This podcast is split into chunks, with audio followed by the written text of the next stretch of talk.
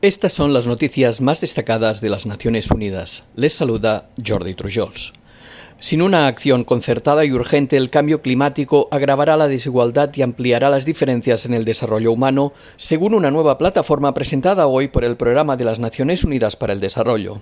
La comparación entre países de las repercusiones sanitarias del cambio climático apunta a un futuro que intensifica las desigualdades actuales.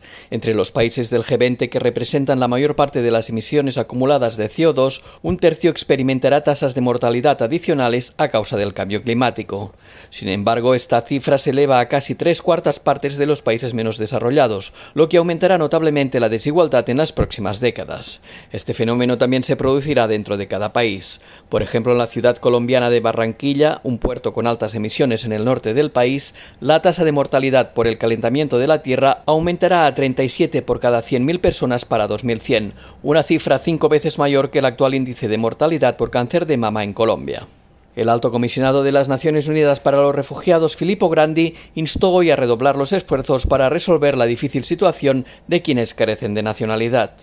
Grandi hizo este llamado coincidiendo con el octavo aniversario de la campaña mundial de ACNUR para poner fin a la patridia, una situación que afecta a más de 4 millones de personas y es una violación generalizada y grave de los derechos humanos. El máximo responsable del organismo recordó que los afectados se enfrentan a un limbo legal desolador y que sus vidas están marcadas por la exclusión, la privación y la marginación. Pese a los grandes progresos de los últimos años, Grandi destacó que todavía se necesita mucho más compromiso político y esfuerzos para mejorar las vidas de los millones que languidecen sin ciudadanía y viven en la sombra.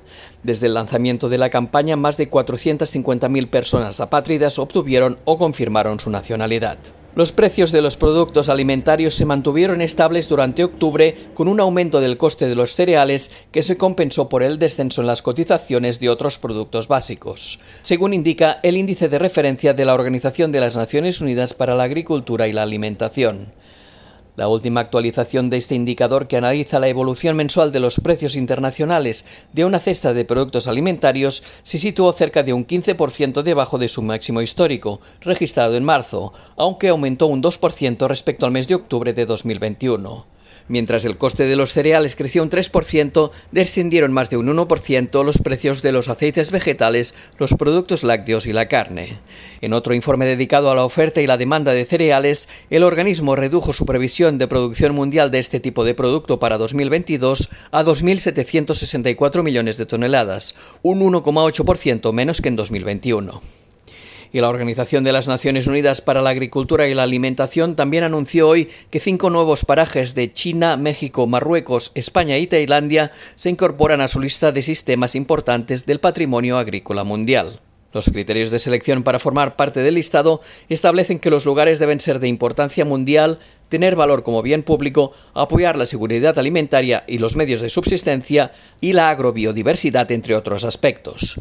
En primer lugar, la milpa maya peninsular de México es un sistema agroforestal tradicional basado en el uso sostenible de la biodiversidad, con una tríada de cultivos como el maíz, el frijol y la calabaza, que en algunos lugares se complementa con el frijol de Lima.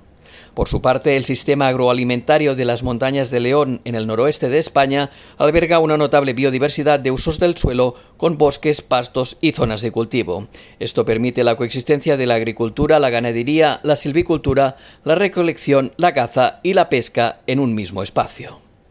Y hasta aquí las noticias más destacadas de las Naciones Unidas.